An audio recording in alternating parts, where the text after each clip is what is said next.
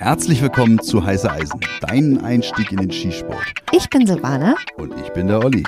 Und ich habe euch ja versprochen, ich habe dieses Gespräch zwischen Olli und Thomas Hoff in zwei Teile geteilt, weil es eben so lang war und ihr wirklich die Chance haben sollt, alles komplett durchzuhören.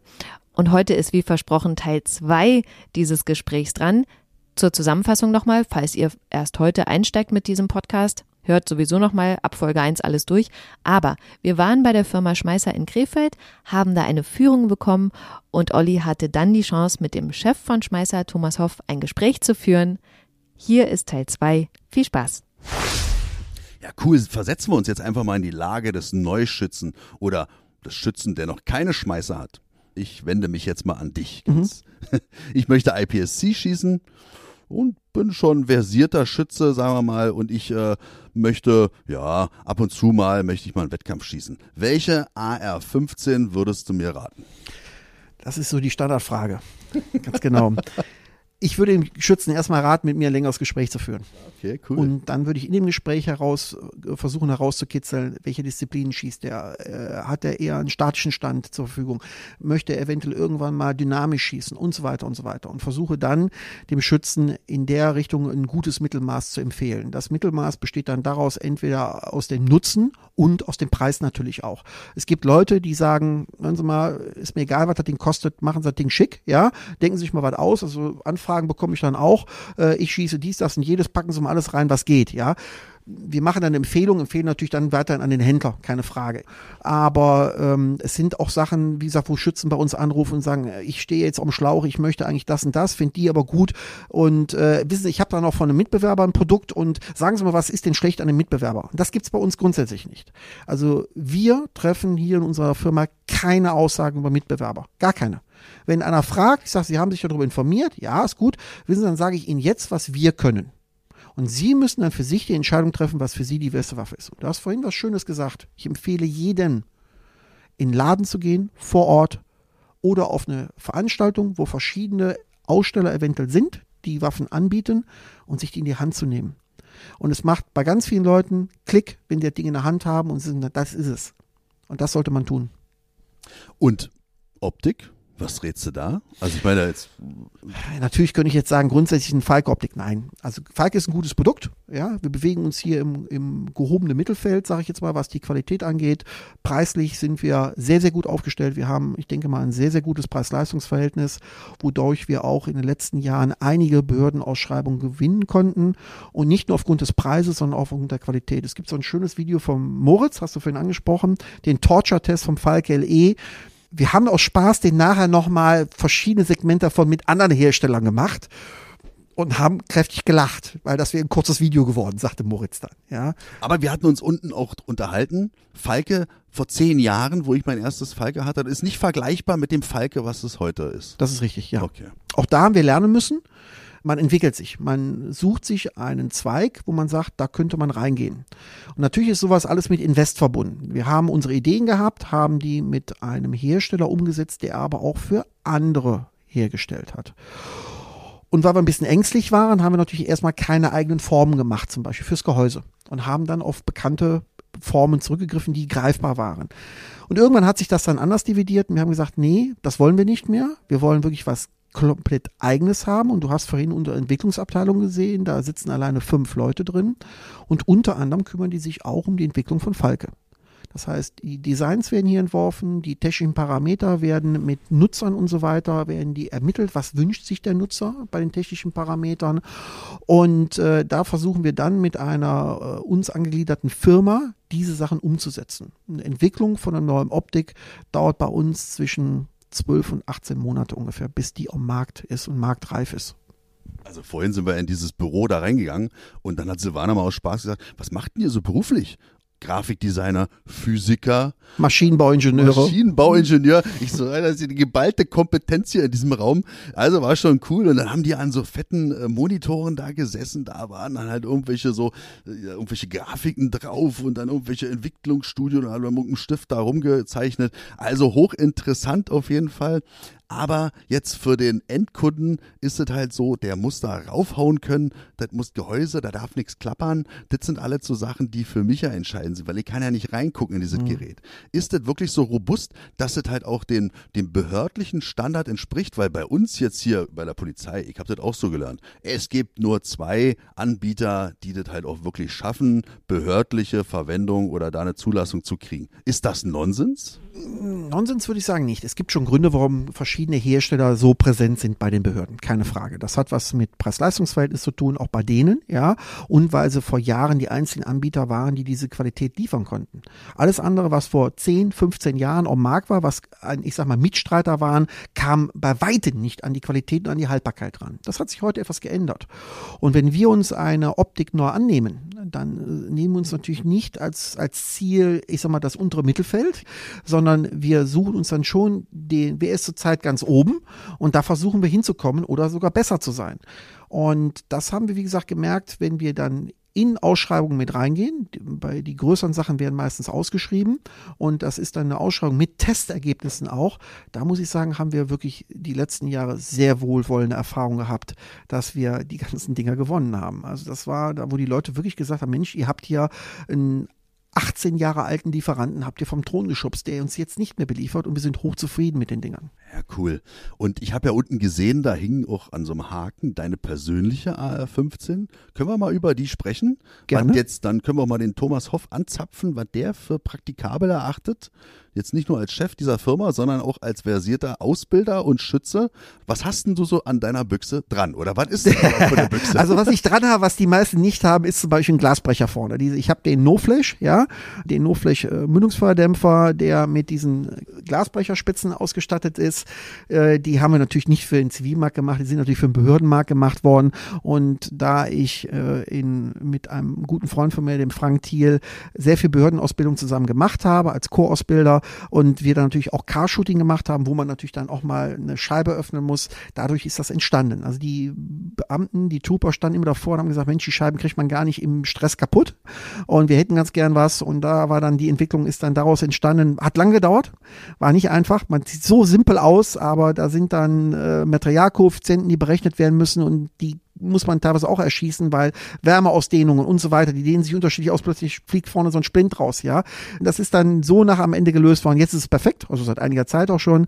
Ja, und den habe ich zum Beispiel drauf. Das ist ein Feature, was kein anderer hat, was ich aber habe. Ne? Okay, also Thomas hat mir, wir sitzen hier am Schreibtisch und Thomas hat mir das Ding gerade rübergereicht, wie aus dem Predator-Film. Also hier so ein Kompensator mit drei Seiten oder so Öffnungen ja. und oben sind so drei Zacken dran. Die sind dafür dann da, dann die Glasscheibe zum Bersten zu bringen. Wenn man sich jetzt diese spitzen Dinger da oben wegdenkt, kann man den ja auch hm, zivil nutzen. Ja, das, ne? den haben wir ja zivil. Das ist unser, ah, das ist eigentlich okay. unser Standardmündungsverdämpfer, der No-Flash.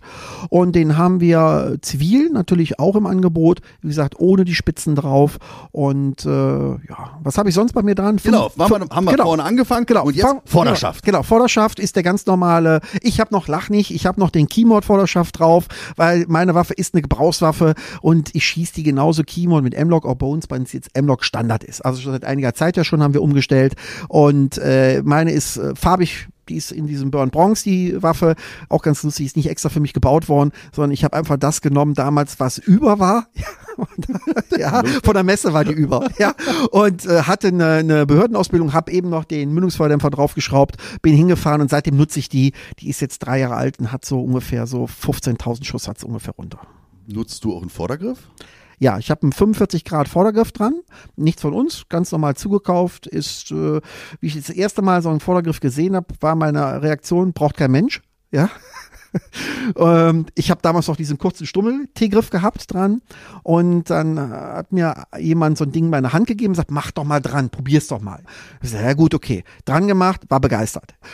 Geht aber auch mit dem T-Griff. Ich habe auch Waffen, wo ich nur so einen kleinen T-Griff dran habe, äh, je nachdem, welche Nutzung ich die nehme. Und äh, bin aber sehr zufrieden damit. Wo siehst du die Vorteile von so einem Griff, so ein anatomisch ergonomisch geformt? Also dieser 45 Grad Griff, ich habe die ganze Last vorne auf der linken Hand oder rechts, links oder Rechtsschütze, je nachdem, wie man gerade anschlägt, ja, und habe im Grunde genommen die Schusshand, dann die rechte oder linke Hand, die den Abzug betätigt, kann ich eigentlich ganz normal mitarbeiten. Ich brauche da keine viel Kraft. Die meiste Kraft kann ich vorne drüber verteilen. Ich bin schneller im Ziel, ich ziehe sie mir schneller in die Schulter rein, wiederholgenauer. Das sind alles so Sachen, die ich festgestellt habe, wo ich sage, super Geschichte, würde ich jederzeit empfehlen, passt. Daumenauflage noch drauf, also diese Thumb-Positionierer nennen die sich die Dinger. Und rechts und links kann man auch so ein bisschen für die Barrikade als Anschlag nehmen. Eine schicke Geschichte eigentlich. Rechts und links ist ein gutes äh, Stichwort. Sind eure Geräte auf rechts, links nutzbar oder Ja, ist das komplett. einseitig? Nee, wir sind, wir haben, äh, fangen wir an, 45 Grad oder 90 Grad beidseitige Sicherung. Kann man also Auch schützen. da wieder muss ich dich anzapfen. Was findest du besser? 45 Grad oder 90 Grad im Sicherungs- und im Feuerwahlhebel? 45, du bist schneller. Ah, okay, das ist der ganze Hintergrund. Alles Ja. klar. Ja, geht schneller, einfacher. Also ich bevorzuge die 45 Grad Sicherung. Der Schütze kann es aber umstellen. Wenn er sagt, ich möchte einen 90er haben, kriegt, kann er den gleichen Sicherungshebel auf 90 Grad machen. Das ist kein Problem. Das ist bei unseren Waffen variabel. Das kann der selber Das einstellen? kann er selber. Ja, Ach ganz so, genau. das Einfach, keine Wissenschaft, Na, einfach einfach Schräubchen, anders umstecken, drauf machen, hat er 90 Grad. Ah, Okay, verstehe. Okay, alles klar. Beidseitig bedienbar. Das heißt also, Magazinlösehebel ist dran, Beidseitig. Feuerwahlhebel, alles beidseitig. Also wir haben rechte Seite vergrößerter Magazinauslöseknopf, Standard bei uns. Linke Seite haben wir äh, Magazinauslösung natürlich auch. Wir haben beidseitig durchladbare Durchladehebel oben, also die auch beidseitig vergrößert sind und durchladbar sind von beiden Seiten. Die sind auch aus eurem Haus dann. Alles Eigenkonstruktion. Der Durchlade zum Beispiel haben wir im letzten Jahr gerade den neuen gemacht, weil bei Jägern sehr viel die ARs jetzt mittlerweile mit Schalldämpfer geschossen werden. Da sind die Jäger uns herangetan, um diesen Blowback nicht so stark zu haben über den Durchladehebel, haben wir einen Durchladehebel konstruiert, der eine entsprechende Rückführung ins Gehäuse hat. Das heißt, die Gase werden äh, zwar drüber geführt über den Durchladehebel, also die sogenannte Blowback, aber die Gase gehen dann rein ins Gehäuse, werden die größte Teil der Gase werden abgeleitet haben verschiedene amerikanische Hersteller auch, ist nicht eine Eigenkonstruktion oder was ganz Neues, was wir gemacht haben, aber eher im Premium-Bereich zu finden. Okay, da spielt ja dann auch äh, die Lauflänge ge- eine gewisse Rolle. Ja. Äh, was hast du für eine Lauflänge bei deinem Ich habe Sportgerät? eine 10-5er, weil, wie gesagt, wir haben sehr viel dynamisch Schießen, Car-Shooting gemacht, auch in der Ausbildung. Und da muss ich sagen, wenn du da über 14 Zoll gehst, dann fängst du an, im Auto Tetris zu spielen, um die Waffe dann Kontakt 3 Uhr, nur mal ein Beispiel, äh, aus dem Fenster rauszubekommen. ne? Das ist Öffnungsschuss alleine, musst du weit mit der Schulter zurückgehen, um dann den Öffnungsschuss zu machen. Und das ist also Sachen, die du mit einer 10-5er besser handeln kannst und dynamischer sein kannst. Wir sind noch nicht ganz durch mit deiner Büchse. Ja. Mir fällt gerade ein, ihr habt ja die 223 auch in der Kurzvariante. Was ist denn da für ein Feuerdämpfer vorne dran? Mhm. Der No-Flash ist auch da drauf. Ah, ist auch drauf, Ja. ja. Und die Seiten, wenn ich mir jetzt im Carshooting, im Auto oder der Beifahrer oder Mhm. wer auch immer da noch drin sitzt oder in einem Schießstand, statisches Schießen, Ja. mein Nachbarschütze, wie sieht's denn da aus? Beim No-Flash gar kein Problem. Der Nachbarschütze hat keine große Belastung. Wir reden jetzt, was du ansprichst, sind die Kompensatoren, die, ich sag mal, den Rückschlag von einer 223 auf den einer 22er reduzieren. Das ist bei unseren äh, Coms, die wir benutzen, sehr wohl der Fall. Aber wenn du da, ich sag mal, kurzläufig auf dem Skistand bist, wo keine Trennwände sind, hast du wenig Freunde.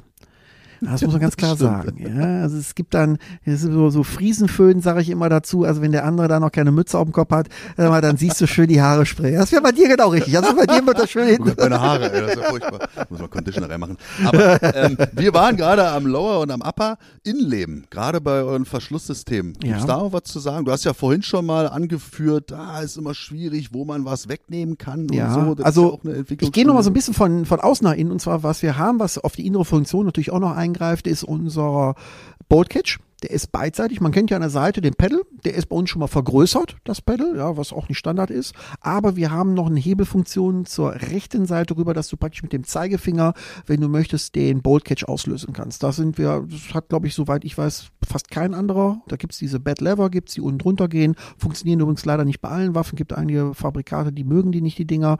Und Moment, seit wann habt ihr die im Angebot? Weil das ist immer so eine über- Sache. Das kriegt gar keiner mit bei uns, ich weiß. Das Genau, sind- die, die, ja. aber das nervt mich, das hat mich schon immer tierisch abgenervt, dass ich da so rübergreifen muss, um dann halt dann auch den Verschluss offen zu lassen dann. Das habt ihr jetzt gelöst, dass ich halt auch das dann, ich habt nicht ganz verstanden, Ja. beidseitig dann Beidseitig. auch bedienen kann. Und zwar innen durchs Gehäuse wird's durchgeführt. Du hast also nicht, was außen rumläuft, wo du aus Versehen drankommen könntest, sondern du hast an der linken Seite hast du den ganz normalen vergrößerten äh, Bolt Catch und der geht praktisch im System innen drin rüber zur anderen Seite und da haben wir dann den äh, so einen länglichen Hebel. Das sieht so ein bisschen aus wie der Sicherungshebel, sage ich jetzt einfach mal. Und äh, wenn man davor steht, auf 9 Uhr Richtung dann und den kannst du dann auch als Bolt Catch benutzen, zum, entweder zum Fangen des Bowls oder halt zum Entsichern des Bowls. Ja, okay, genau. cool. Und das System, was bei euch drin ist, kannst du da noch, ist dann ein ganz normaler Gasdruck? Ja, wir sind, äh, wir sind äh, ein DGI-System, also äh, ein direktes Gassystem haben wir drin. Jetzt kommen die Leute, ja, die Waffe wird so dreckig und so weiter. Ich bin jetzt nicht gerade derjenige, der seine Waffe nach jedem Schießen putzt. Und ich habe vorhin gesagt, meine Waffe hat ungefähr etwas über 15.000 Schuss runter. Und ich kann sagen, ich habe sie exakt dreimal geputzt. Es ist so, die Waffe 4.000 bis 5.000 Schuss, ohne Putzen gar kein Problem. Und ich habe sie auch nicht geputzt, weil sie stehen geblieben ist, sondern weil mich Leute angesprochen haben, dass das sich nicht ziemt, mit so einer Waffe auf den Schießstand zu kommen.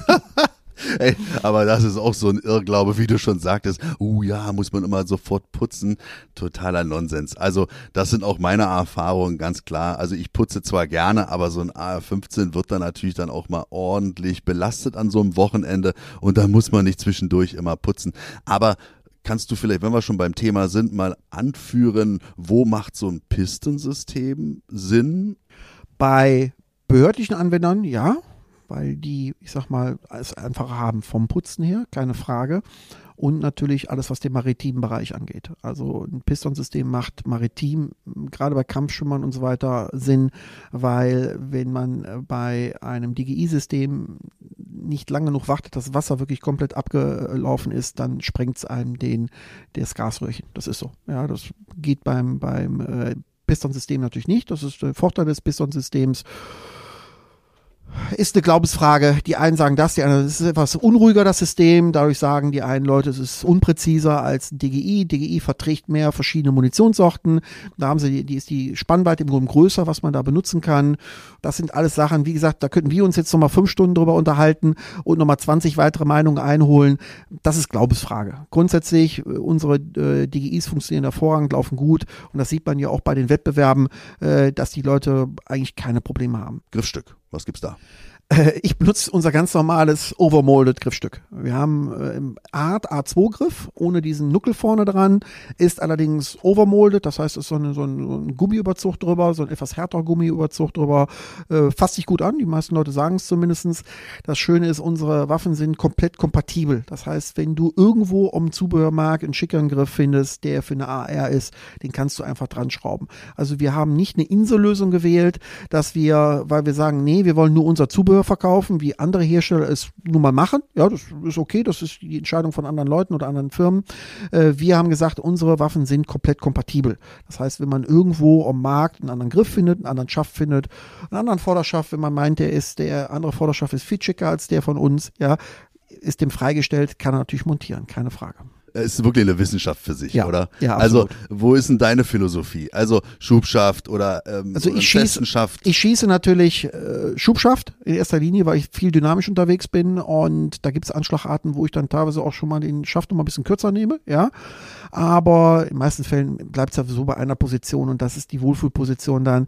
Schubschaft sollte gut zu verstellen sein, also nicht mit Gewalt, sondern normale Verstellung, aber trotzdem äh, wackelfrei haben wir einigermaßen im Griff, muss ich sagen. Das ist bei uns genauso ein Mittelmaß. Es gibt Leute, die sagen, nee, den will ich ganz eng, darf gar nicht wackeln. Gibt es einen kleinen Trick, ja? Klebt man einfach oben drüber ein bisschen Panzertape aufs Bufferrohr und dann ist der dann wirklich so, dass der gar nicht sich mehr bewegt. Aber, muss ich sagen, auch schwer zu verstellen ist, ja? Sagen. Also da Ja, ja, dann, da musst du schon Zwischenspiel kräftig, dann, haben. dann ja. musst du schon kräftig dann reißen, sage ich jetzt mal. Aber das wollen nur manche Leute. Die sind dann so drauf fixiert, die sagen, die möchten einen Schubschaft haben, eigentlich mit der Eigenschaft eines Festschaftes. Dann ist das die Lösung, sage ich jetzt mal. Kann man so machen, muss man nicht machen. Also mir kannst du auch einen, AK in die Hand geben mit dem Unterfalter, dann treffe ich auch noch mit. Also es Okay. Und auf welche Distanzen gehst du dann so? Oder sagen wir es mal anders, es gibt ja bestimmt auch Menschen, die zu euch kommen oder die dann im Handel Schmeißerwaffen kaufen, die auch mal sich größeren Distanzen stellen können. Ja. Das heißt, äh, habt ihr da auch was im Angebot? Ja, haben wir. Also wie gesagt, die, wir haben die Ultramatch-Modelle und ich habe gerade gestern noch vom äh, Hallo Manfred, ich grüße dich in Österreich. Er weiß schon, wer gemeint ist, wenn er zuhört, dass der mehrfach österreichische Meister im Longrange-Schießen für genau diese Waffendisziplin in Österreich und der führt seit Jahren mit der Schmeißer um ersten Platz und hat mehrere österreichische Rekorde geschossen. Ich könnte jetzt, ich habe gestern habe ich sie noch bekommen, die Mail aufrufen, auf welche Entfernung er wie getroffen hat und so weiter. Also die Dinger sind wirklich auch mit der richtigen Munition bestückt natürlich, sind die Dinger auch Long Range tauglich, ja. Na, auch jetzt wieder optisch gesehen spricht mich ja eure, wie heißt sie? Bis Marksman Rifle? Die DMR. Die DMR, genau. Genau. Die Mhm. sieht schon echt cool aus. Was, Ja. wo sind denn da die Vorzüge? Weil die sieht, die liegt ja preislich schon ein bisschen anders als ja, die. die liegt knapp unter 4000 Euro. Ist den Komponenten geschuldet, die da verbaut werden. Allein der Schaft, den wir übrigens nicht selber machen, den kaufen wir bei einem Militärausrüster, kaufen wir den zu, den Schaft, ist einer der Schäfte am Markt, der die meisten Verstellmöglichkeiten bietet. Also dieser Schaft ist wirklich, ist, ist man, also wer da sagt, ich krieg nicht meine Position eingestellt, also der ist nicht von diesem Planeten, sage ich jetzt mal. Da kriegt man wirklich alles mit eingestellt. Ja, natürlich das kostet und die Qualität ist entsprechend da. Dann sind die Waffen komplett beschichtet, also in verschiedenen Tönen. RAL 8000 war mal früher der Renner, mittlerweile vom FDE abgenommen, also die neue Bundeswehrfarbe. Ich glaube, das ist 3000 RAL 3001. Ich bin mir jetzt nicht ganz sicher gerade.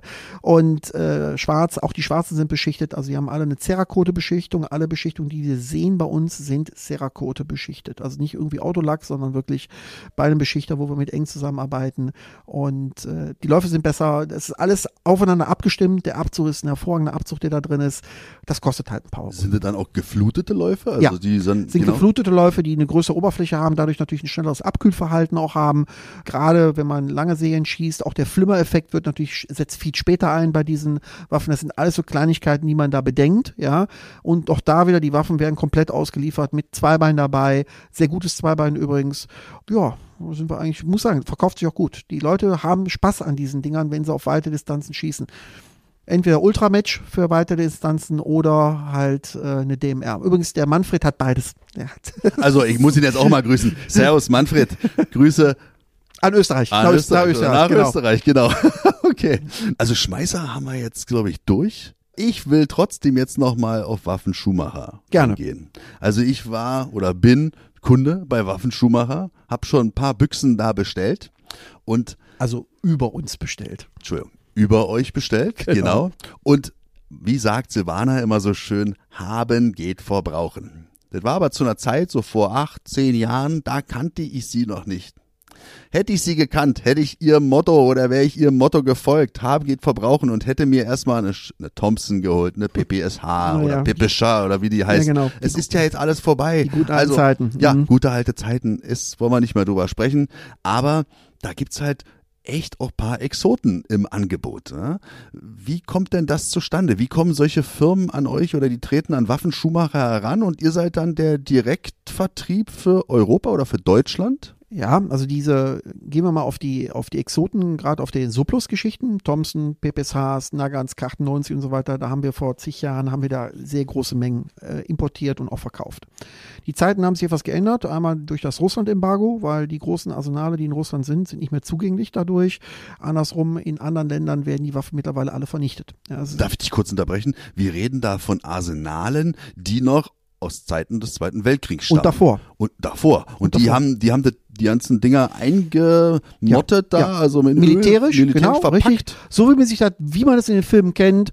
Äh, große Holzkisten, äh, innen drin mit einem Wachspapier ausgeschlagen, äh, die Waffen eingepackt in Ölpapier, gut konserviert, Langzeit konserviert und das Ganze hat in vielen Fällen in einem sogenannten Salzbergwerk gestanden, einem ehemaligen, wo natürlich die Luftfeuchtigkeit gegen Null geht und somit die Waffen im Grunde genommen über Jahrzehnte korrosionsfrei gelagert werden können. Also ich erinnere mich noch, oder ich manchmal gucke ich es mir ja noch an, oder was heißt manchmal, fast jeden Tag, mein Baby SKS Simonov. Ja. Und da hast du ja noch in irgendwelchen Ecken hast du ja noch so, so Ölreste, die halt so verklumpt sind, war. Die musstest du dann mit dem Schaber rausschieben. Da wusste, ich wusste manchmal gar nicht, ist das jetzt Holz oder ist das noch Ja, Öl? ja, das ist typisch dieses, ja, ja, dieses, Also wirklich ja. faszinierend. Und Ja, ja, okay, jetzt schwelgen wir wieder in vergangenen Zeiten. Habt ihr übrigens uns zu verdanken, dass der SKS in Deutschland frei ist.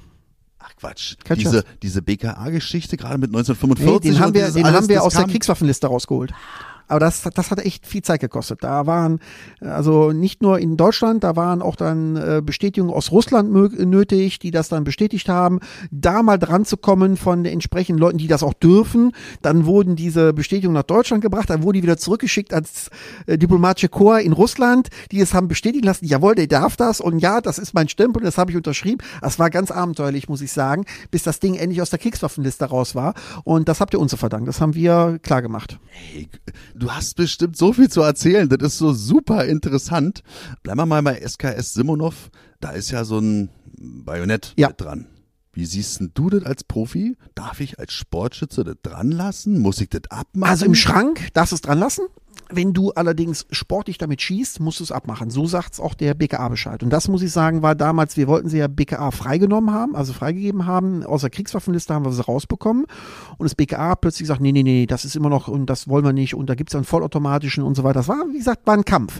Und da sind wir auch vor Gericht für gegangen. Wir haben also vor Gericht gekämpft und dann haben wir natürlich da verschiedene andere Waffen hingelegt.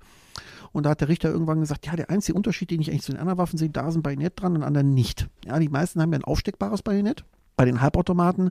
Und äh, ich kriege hier gerade angezeigt auf der Hunger. Ist ja lustig. Ja, hier ist, nämlich- ah, hier ist, hier ist nämlich gerade in dem Büro ist ein Fenster. Es ist, diese Firma ist so transparent, nicht nur in ihrem Gebaren, ihrem Verhalten nach draußen, sondern auch die, die Räume sind so geartet. Jetzt kommt der Simon rein, das ist der, wie kann ich ihn Verkaufsleiter? Der Verkaufsleiter hier und er fragt jetzt, ob du was essen möchtest. Willst du einen Döner? ja, sie. Aber Komplett. Drei, drei Sterne Menü Döner, alles klar. Simon? Ja, ja, weiß. Okay, da sind wir wieder. SKS. Also das heißt also, der, der Richter hatte darüber Genau. zu, äh, Also ich, hab, ich hatte die Idee gehabt, zugelassene halbautomatische Waffen militärischen Ursprungs als Muster mitzunehmen. Und ich hatte, ich war back, back wie ein Esel, ja. Ich bin da mit vier Waffen insgesamt bin ich da hingefahren zu dem Gerichtsprozess und habe die alle auf den Tisch gelegt und habe dann dem Richter jede Waffe einzeln erklärt, den Ursprung der Waffe und dass alle Waffen, die da lagen, das BKA keine Probleme mit hat. Sind alle sportlich zugelassen. Und am Ende hat der Richter gesagt, okay, ich sehe hier Gewehre mit dem Holzschaft und es sind alle halbautomatisch und dies und das und jenes und so weiter. Und ähm, sagt, der einzige Unterschied, den ich sehe, das Ding hat ein Bajonett dran und die anderen nicht. Das heißt, das subjektive Empfinden eines Richters hat darüber entschieden. Ja, quasi. am Ende ja. Das BKA hat sich wirklich dagegen gestemmt. Die haben gute Arbeit geleistet, gute Leute vor Gericht auch gehabt, muss ich sagen. Auf Augenhöhe, freundlich, aber doch bestimmend. Und am Ende war das im Grunde genommen, wo wir gesagt haben, okay, was ist, wenn wir in den Feststellungsbescheid reinschreiben, ohne Bajonett beim sportlichen Schießen? Da hat der Richter gesagt, dann habe ich da kein Problem mit. BKA hatte zu Anfang Probleme damit, aber am Ende war es so, da muss man sagen, die Vollprofis, die Leute, am Ende haben die mir sogar geholfen, die Waffen runterzutragen, ja, nach dem Prozess. Also das, man, ja, das, sind, ja, das so muss man sagen. Das Bundeskriminalamt ist eine, wirklich eine gute Institution und das sind Profis, die da arbeiten. Die haben gesagt, wir haben unseren Rechtsstandpunkt vertreten, der war uns vorgegeben worden durch irgendein Ministerium die das nicht wollten, dass den haben wir vertreten und wenn wir jetzt, wenn der Richter jetzt sagt, nee, wir sehen das anders, dann akzeptieren die das auch. Okay, also wieder was gelernt, richtig cool. Du nimmst nicht nur mir, sondern vielen anderen Sportskameraden, die di- so auch so ein Ding im Schrank haben, nimmst du jetzt ein bisschen die Sorge, weil jetzt wissen wir Bescheid. Auf dem Skistand, Bajonett ab, Ja, im genau. Schrank, Bajonett kann Kein Problem. dranbleiben. Und das Schöne ist, eine Schraube, das Ding. Das ist ja schnell montiert und abmontiert. Ja? Ja, ja. Jetzt ganz ehrlich, wenn man öfter damit schießen geht, ich würde es Bajonett dann einfach daneben legen, dann hört die Schrauberei auf, sage ich jetzt mal. Wenn wir beim Kumpel mal zeigen, wie wir das Ding mit Bajonett aussieht, kann man es immer noch dran machen. Ne? Okay, also das ist die ganze Surplus-Schiene, die habt ihr auch immer noch ähm, angeboten. Ja, so wie halt äh, was angeboten wird. Was- Aber was, was ich vorhin schon sagte, es wird immer weniger. Genau, aber es gibt ja auch noch andere Anbieter und da MKE. Ich habe mir auch so eine Büchse bestellt, also so ein MP5-Ableger. Ja. Und G3. Die T94 oder T41, genau, ganz die genau. T94, das ist ja wirklich, ich bin ja mit dem G3 groß geworden. Das war meine erste Waffe, die ich geschossen habe. Und ich habe mir geschworen, irgendwann kaufst du dir mal so ein Gerät. Gibt es für diese Art von Büchsen auch kleinere, kürzere Magazine? Ja, grundsätzlich haben wir für, hatten wir vorher übrigens schon, 10 Schussmagazine. Die sind bei uns ab Werk immer mit einem Zehner ausgeliefert worden und äh, wir haben kurze Magazine selbstverständlich und auch für die T, also T41 und auch für die T94 haben wir auch kurze Magazine. Also viele Menschen habe ich jetzt schon hier im Laufe der, wie viele Folgen haben wir jetzt? 43, 42, wie auch immer, ähm, kennenlernen dürfen, die mich begeistern konnten dieser Tag heute hat mich sehr, sehr begeistert. Nicht nur hier in euren Hallen, was ich hier alles sehen durfte, auch der Kontakt hier zu dir und zu deinen Mitstreitern hier, der war so von Freundlichkeit geprägt und ich durfte alles mal anfassen. Nicht anlecken, keine Sorge. Ja, ich bin ganz schön angefixt. Vielen, vielen Dank und ich hoffe, dass wir uns auch mal wiedersehen. Das hoffe ich doch sehr. Also grundsätzlich, wenn ihr in der Nähe seid, kurz vorher durchklingeln, einfach mal reinschneiden, gar kein Problem. Wenn ich da bin, jederzeit. Oder wenn Simon da ist, natürlich auch, ist er nicht an mich gebunden, sage ich mal, die ganze Geschichte. Ihr seid herzlich willkommen. Wenn wir irgendwas Neues im Programm haben, wo ihr richtig darauf angefixt seid, vorbeikommen, könnt ihr hier beschnüffeln, begrabbeln, auch mal ein Probeschüsschen machen, ist ja kein Problem. Wir haben einen hauseigenen Skistand und äh, den kann man. Kommen wir schon ja, schon ja. wieder zum nächsten Thema. Lassen wir jetzt. Alles klar. Thomas, vielen Dank. Bis bald. Mach's gut. Tschüss. Alles klar. Bis dann. Tschüss.